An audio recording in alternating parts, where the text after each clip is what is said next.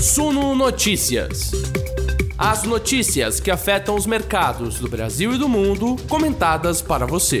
São chegadas às 19 horas dessa quinta-feira, dia 25 de agosto de 2022. Então já viu, né? É live do Suno Notícias para a gente olhar para trás e entender o que aconteceu no pregão. Hoje o Ibovespa subiu de novo, hein? Pouco mais de meio por cento, 113.532 pontos. A gente vai falar sobre a composição do Ibovespa hoje e também sobre o assunto que está tirando o sono de muito investidor, muito economista ao redor do planeta. É o simpósio de Jackson Hole lá nos Estados Unidos. Começou hoje e amanhã é o grande dia para o mercado, porque está todo mundo na expectativa de falas de Jerome Powell, o presidente do Federal Reserve. Sobre esse assunto, a gente vai conversar com o Luiz Otávio de Souza Leal, economista-chefe do Banco Alfa, que nos honra com sua presença na live de hoje. Deixa aqui os comentários, se tiverem pergunta também.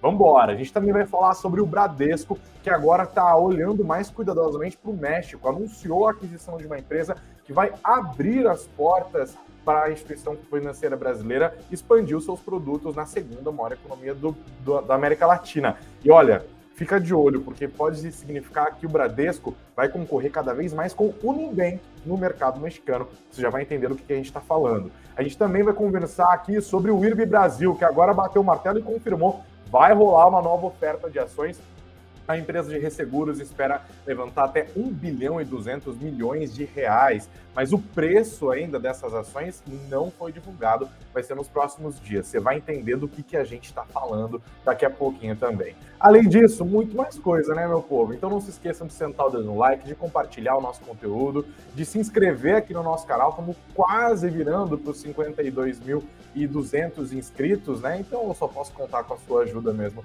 para fazer isso. Vão deixando nos comentários e falando de que lugar do mundo vocês nos acompanham agora para a galera que está ao vivo junto com a gente. Se você está vendo depois, pode deixar um comentário também. E se você está nos ouvindo pelas plataformas de áudio, o caminho é o mesmo, é like de um lado e seguir o perfil do Suno Notícias de outro.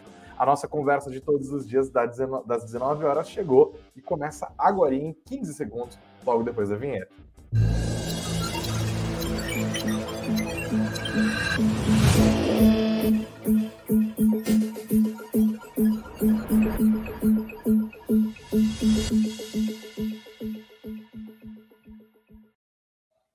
Olá, investidores, sejam todos muito bem-vindos ao Suno Notícias. Nesta quinta-feira, a gente começa falando da grande ansiedade no mercado nos últimos dias, que é o simpósio de Jackson Hole, que começou nessa quinta-feira. Amanhã, toda a atenção fica para as falas de Jerome Powell, como eu falei agora na escalada. Mercado quer saber o que, que vai acontecer com os juros lá nos Estados Unidos. Você deve ter ouvido falar, a gente falou mesmo aqui nas nossas lives, seja aqui às 19 horas ou na Morning Call, muito sobre Jackson Hole. Mas o que, que diabos é esse negócio, né, Greg? É o seguinte, gente, esse simpósio acontece todos os anos lá no Wyoming, nos Estados Unidos, um dos estados com melhor nome nos Estados Unidos desde 1978.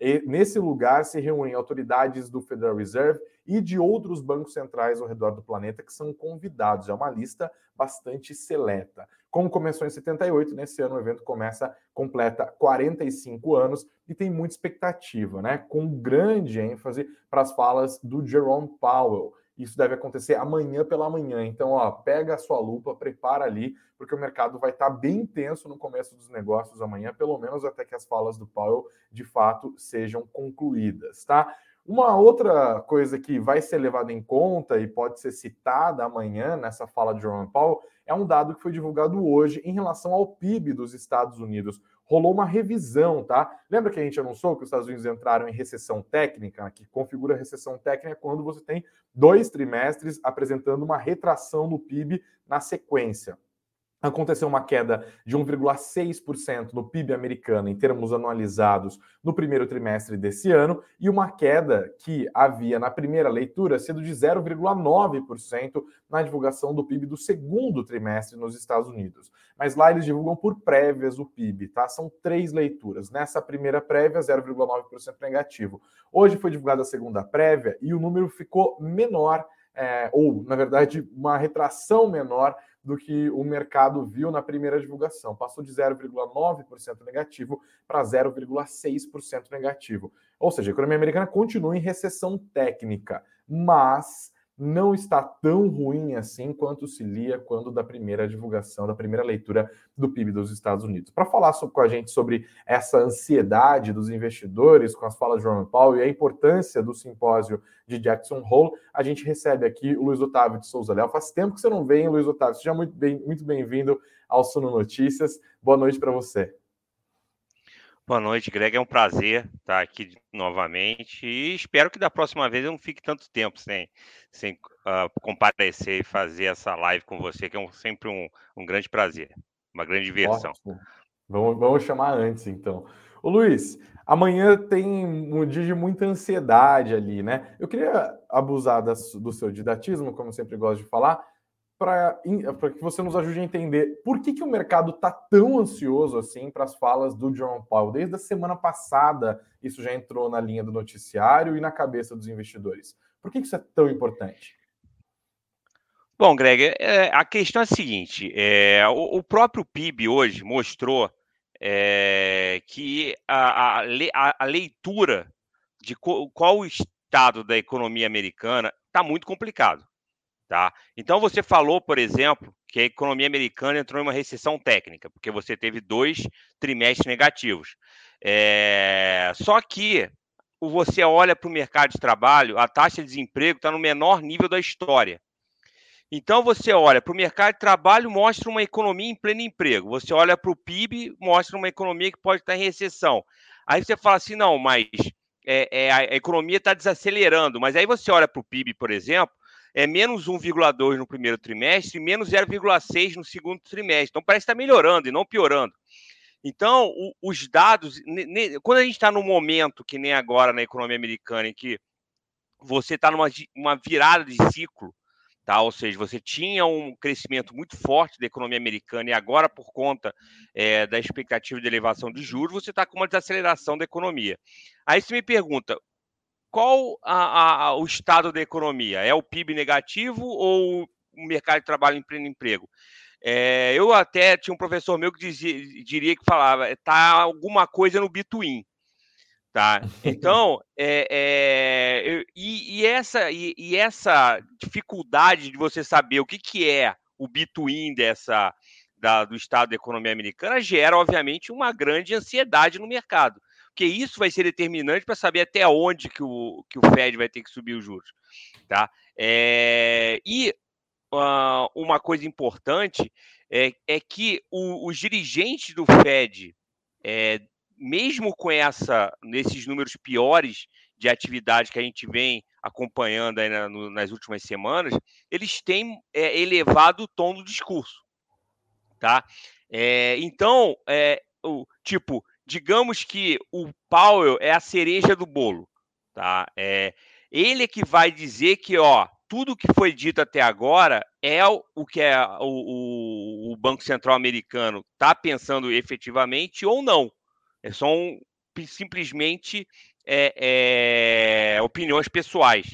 Uh, uma coisa que aumentou muito essa a ansiedade com relação a duas coisas é, é, aumentam muito a, a, a, ansiedade do mercado com relação a esse é, discurso do Powell amanhã.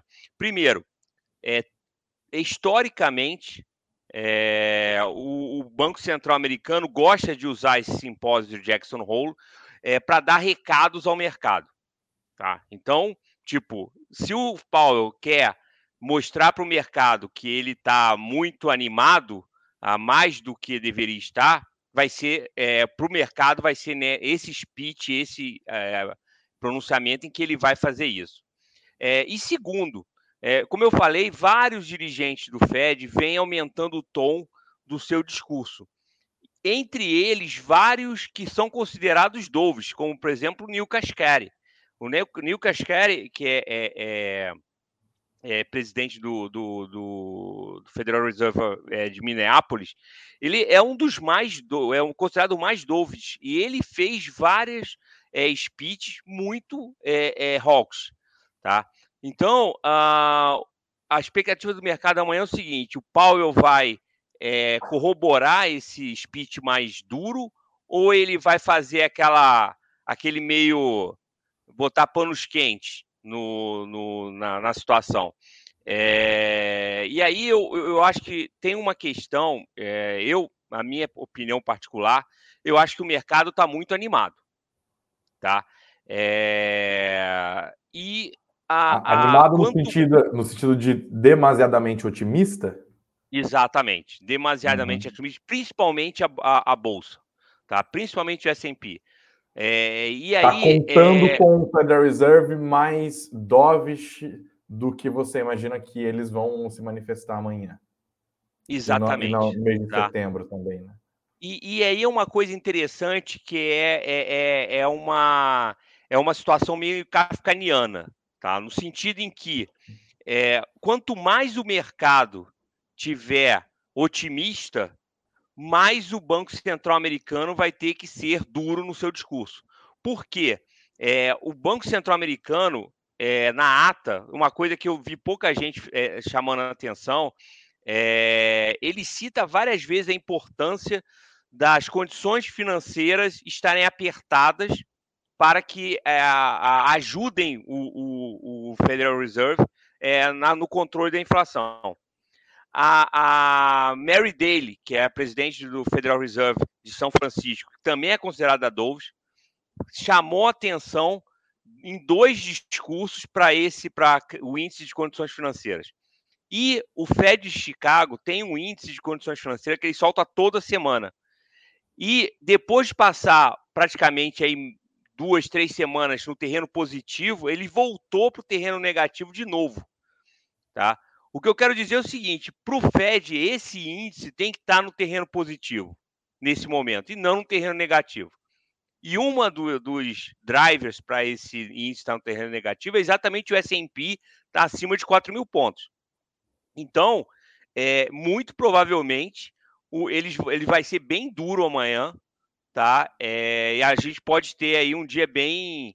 É, é difícil dizer porque a gente não sabe, é, é, é, é uma questão qualitativa. Tá? Uhum. O, o, que eu acho que pode ser Hawks, o, o cara que está lá com o dedo no gatilho lá para comprar ação no, no S&P pode não achar. É uma questão totalmente é, subjetiva. Tá, Sim, mas, mas pelo que diria... você está pontuando, se de fato eles forem para essa direção, a gente pode ter uma sexta-feira bastante complicada, né? Amanhã, sexta-feira 26, é duas sexta-feira 13 somadas. Até mesmo. é, pode ser duplamente ruim. Ô, ô, Luiz, tem muito debate sobre o próximo passo da política monetária americana, né? Se vai ser uma alta de 0,50, se eles vão repetir uma alta de 0,75 ponto percentual. Essa diferença de 0,25 eh, base points é tão importante assim? Faz tanta diferença? Ó, não vai, em termos práticos, não, mas em termos de, de expectativas, sim. Tá? Então, uhum. é, e se ele der 0,75, particularmente, eu acho que é mais importante o tempo que ele vai manter os juros elevados no, no pico do, do ciclo, tá? do que se ele vai acelerar agora ou não, a, a, a vai manter o 0,75 ou desacelerar para 0,50. Tá? Mas, é, para as expectativas do mercado, é, faz diferença. Tá? Então, é, é, ele, ele, por exemplo, amanhã, ele dá uma indicação forte de que ele pode continuar no 0,75, vai ser considerado extremamente rogos. Tá? Se ele citar o 0,75, porque é, é, é, uma questão, como é uma coisa muito subjetiva, é, às vezes um detalhe faz diferença. Então, por exemplo, é, uma coisa é ele dizer que é, os, é, o Banco Central, o Fed, nesse momento, é, está olhando se é, se é necessário ou não a manutenção do ritmo atual. Ou seja, é, é, ele está. Se ele cita o ritmo atual, o mercado automaticamente acha que esse é o, o status quo. Se ele uhum. fala o contrário, ele fala assim: ó, o, o, Banco Central está pensando se há possibilidade já desacelerar na próxima reunião. Na verdade, ele está falando a mesma coisa, ele está dizendo que está em aberto. Pode ser 0,75 como 0,50. Mas, Mas numa ele. Exatamente. Se, ele, se ele citar o 0,75, o mercado já vai para o lado Hawks. Se ele citar como... o 0,50, o mercado acha que é mais dois. E como que isso mexe aqui no Brasil, tanto em termos do mercado, da bolsa, quanto da nossa economia? Eles estão debatendo qual vai ser o ritmo do aperto monetário no maior economia do planeta, e aqui o carro já deu a seta, já está fechando a baliza ali, né? Para a maior parte do mercado, inclusive, não vai ter nem ajuste de 0,25 agora em setembro. É, isso pode colocar o nosso Banco Central numa situação de atraso ou esse processo de aperto monetário que a gente fez até aqui já está de bom tamanho? Ó, oh, Gregor, é uma situação totalmente nova, tá? Como várias coisas que aconteceram nas nossas vidas é, nos últimos dois anos, essa situação de você ter, e não é só o Banco Central brasileiro, tá? É, os, ban o os países emergentes em geral, eles estão num ciclo de, de aperto monetário é, anterior, eles começaram o ciclo de aperto monetário de forma anterior aos países é, desenvolvidos. Normalmente é o contrário, normalmente a gente fica catando cavaco, né? O Fed começa a subir os juros e aí todo mundo tem que subir os juros para aquele negócio do diferencial de juros tem que ser mantido, que senão tem uma fuga de capitais. Dessa vez é o contrário. Tipo assim, todos os bancos centrais é, das principais economias emergentes, eles já estão é, no, no final do ciclo tá? Como o brasileiro. O Brasil está até um pouco na frente dos demais emergentes, mas em geral os emergentes estão é, já no uhum. final do, do, do, ciclo de aperto. Então, é, é, é, é muito. É, é, vai ser muito interessante saber qual o impacto para os ativos dessa mudança de, de paradigma, tá? Eu diria que no primeiro momento é ruim, tá? Ou seja, se o, se o Fed tem um discurso hawkish amanhã, por exemplo, é um, é um risk-off, tá? Então você vai ter aí uma aversão a risco no, no mundo inteiro, tá? A bolsa aqui vai desabar, o dólar vai subir, não tem o que fazer, tá? Nessas horas não. Agora, se a gente pensar, como você chamou a atenção, a questão do Banco Central brasileiro, no médio prazo, eu acho que para o Banco Central brasileiro é bom, tá? É... E por que, que é bom? Porque boa parte da, da, da inflação é, brasileira, um pedaço importante dela é importada, tá? É, inclu inclusive o Banco Central, quando escreveu, o Roberto Campos escreveu aquela cartinha no ano passado para Paulo Guedes, explicando por que, que estourou a meta, ele coloca na cartinha que 70% da diferença entre a meta e, o, e a inflação é, final do ano foi preços importados nos últimos meses da inflação local, além de alimentação, mas aí tem outras questões, mas é, é, são os bens industriais. Inclusive, é interessante que os bens industriais, em boa parte do, do primeiro trimestre do ano, eles ficaram muito próximos do nível da, do, dos americanos. Tá? Uhum. Então, é, é, o que, que vai acontecer? A gente tem aí que quando o Banco Central começar a combater o, a inflação lá, os bens industriais lá vão cair, e é provável que o preço dos bens industriais aqui acompanhe isso, porque os bens industriais são aqueles que os economistas gostam de chamar de comercializáveis, tradables, ou seja, uhum. que tem uma cotação internacional. Você não pode comparar o preço do barbeiro aqui com o barbeiro em Nova York, porque a não ser que você seja milionário, você não vai cortar o cabelo em Nova York. Tá? É, mas você pode comparar o preço do, da, do, de um vinho aqui com um vinho lá em Nova York. Tá? Então, é, é o, o, preço aqui não pode diferir muito do, do preço lá fora, com, dadas as taxas, câmbio, essas coisas todas. Tá? Então, se o preço Sim. lá fora cair, tudo mais constante, o preço aqui tem que cair também. Tá? Então, eu acho, é, para finalizar, eu acho que nesse, dessa vez, eu acho que para o Banco Central, no médio prazo, pensando já em 2023, por exemplo, eu acho que é uma boa notícia o, o Banco Central subir os juros e combater a inflação por lá. E agora, rapidamente, só para encerrar, a gente está correndo contra o tempo aqui. Eu quero mudar de pato pagantes, fazer uma pergunta. Muita gente está ansiosa com a entrevista do ex-presidente Luiz Inácio Lula da Silva, que vai acontecer hoje no Jornal Nacional. Né? A gente conversou sobre isso aqui no Sul Notícias na segunda-feira, quando o Bolsonaro fez a entrevista. Hoje, o Nêmesis dele, que está em primeiro lugar nas pesquisas de intenção de voto, embora a diferença esteja diminuindo ali, vai ser entrevistado. O mercado vai olhar com que, com que olhos para essa entrevista do Lula hoje, Luiz? Ó, oh, eu acho que ele vai. É... A, a, a visão é diferente, tá? Do Bolsonaro. É, com relação ao Bolsonaro, eu acho que o mercado estava muito é, é, observando se ele ia escorregar, tá? Ou seja, se ele ia ter, qual seria o tom do, do discurso dele, se ele ia partir para um tom mais belicoso, que pudesse fazer com que ele perdesse votos, tá? O Lula, eu acho que o mercado vai tentar ver na, na fala dele é, mais indicações do que vai ser o futuro governo. Tá? É, questões como, por exemplo, é, se ele vai dar alguma dica de qual vai ser a composição do ministério dele, se tem, quem vai ser o ministro da Economia, se vai ser um cara mais ligado ao partido, mais ligado à, à, à ala política, mais ligado ao, ao mercado financeiro. É, vai querer ver, por exemplo, é, provavelmente vão perguntar para ele se ele vai manter os 600 reais ou não, ele vai dizer que sim, e aí, é, é, se eu estivesse lá, eu perguntava, então, de onde vai sair o dinheiro? É, questões com relação, provavelmente ele vai dizer que vai taxar grandes fortunas, fazer lucros e dividendos, aí o, o, cara pode perguntar, não, mas o, a carga tributária já não está muito alta. Então, eu acho que, ao contrário do Bolsonaro, que você, o mercado estava olhando mais para questões comportamentais dele, eu acho que para o Lula, é, o mercado vai estar tá olhando mais para indicações práticas do, do governo dele.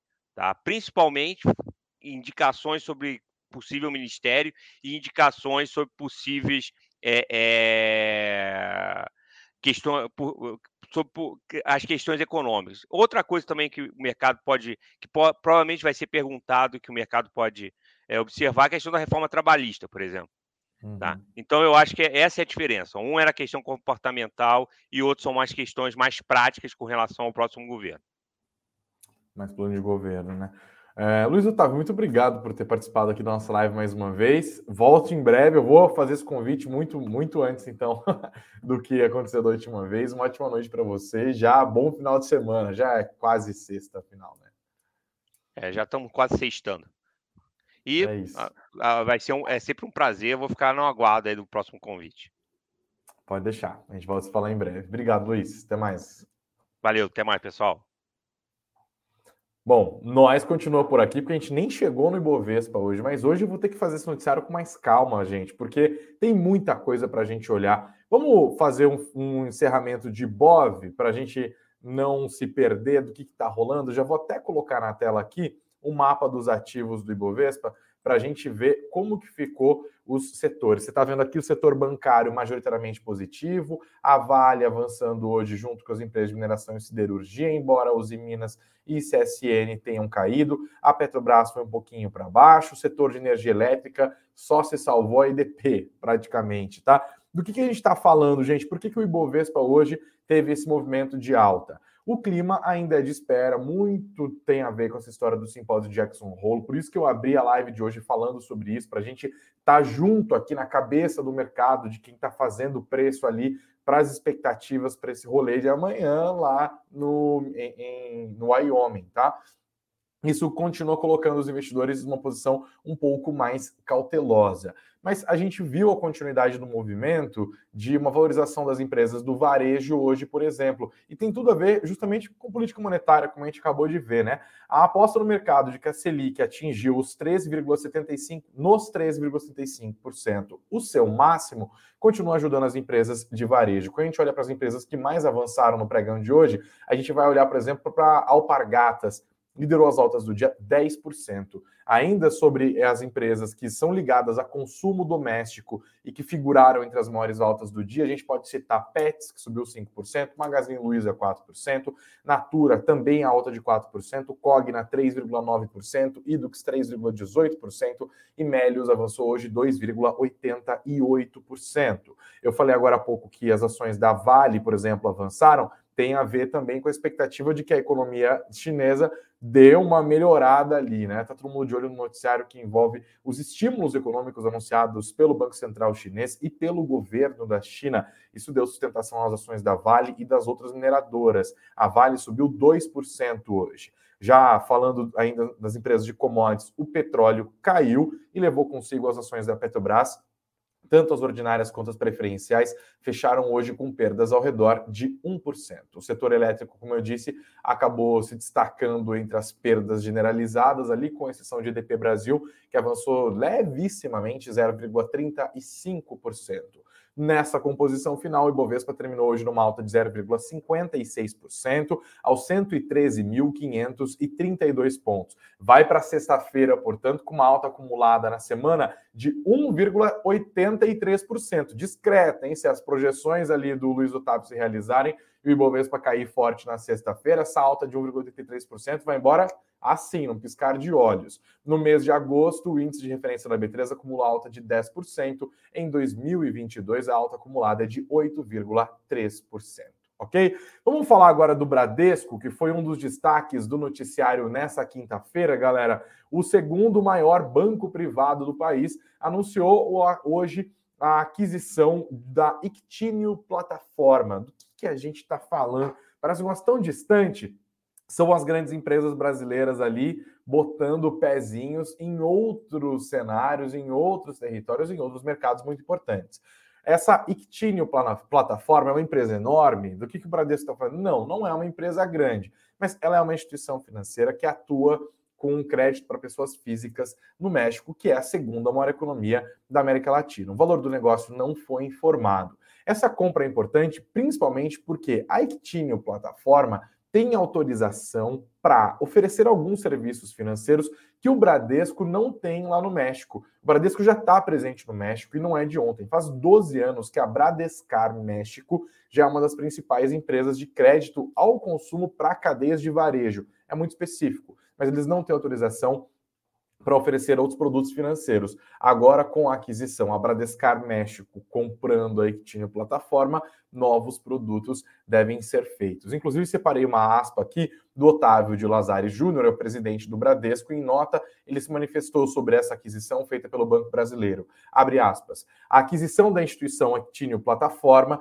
nos abrirá uma nova frente de negócios financeiros de alto potencial de crescimento no México, um país de vários predicados, como o fato de ser a segunda maior economia da América Latina. Nessa mesma nota veio também uma fala do Alexandre Monteiro, que ele é diretor da Bradescar México, e ele disse que o foco agora do Bradesco lá no país vai ser é, uma estratégia digital. Ele disse, abre aspas, o primeiro passo será oferecer a conta digital, o empréstimo consignado e a conta de investimentos. Ou seja, meu povo, o Bradesco vai atuar no México como um banco digital. Ou seja, meu povo, o Bradesco, atuando no México como um banco digital, vai concorrer frontalmente com o Nubank, outra instituição financeira brasileira muito importante e que tem o México como um dos seus principais mercados em expansão ao redor da América Latina. É briga de cachorro grande, é o Brasil chegando em outros mercados e a gente vai continuar acompanhando os desdobramentos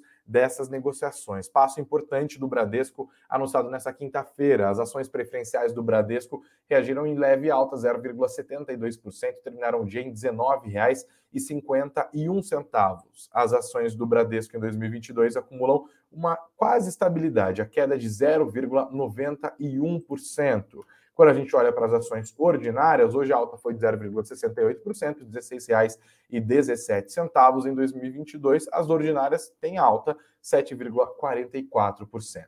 Outro destaque do noticiário corporativo dessa quinta-feira não tem como deixar de ser IRB Brasil finalmente batendo o martelo, confirmando que vai fazer uma oferta de ações, mas ela é restrita, tá? O limite deles é de 1 bilhão e 200 milhões de reais. Quanto que vai custar cada ação dessa nova que eles vão emitir? Não se sabe, mas saberemos muito em breve. Hoje é dia 25 de agosto, o preço vai ser definido no dia 1 de setembro. E o mercado já espera que essa nova oferta de ações aconteça num preço menor do que as ações estão sendo negociadas. Hoje, por exemplo, as ações do IRB Brasil subiram 2,49%, chegaram até parar por oscilação máxima permitida e tal. Terminaram o dia hoje, cada ação do IRB Brasil a R$ 2,06. Quando as primeiras notícias vieram nesse sentido, já havia uma expectativa de que essas novas ações fossem negociadas a cerca de um real. Agora tem gente apostando num valor até menor do que isso. Bom, notícia foi confirmada, o papel deve ser vendido a um valor menor.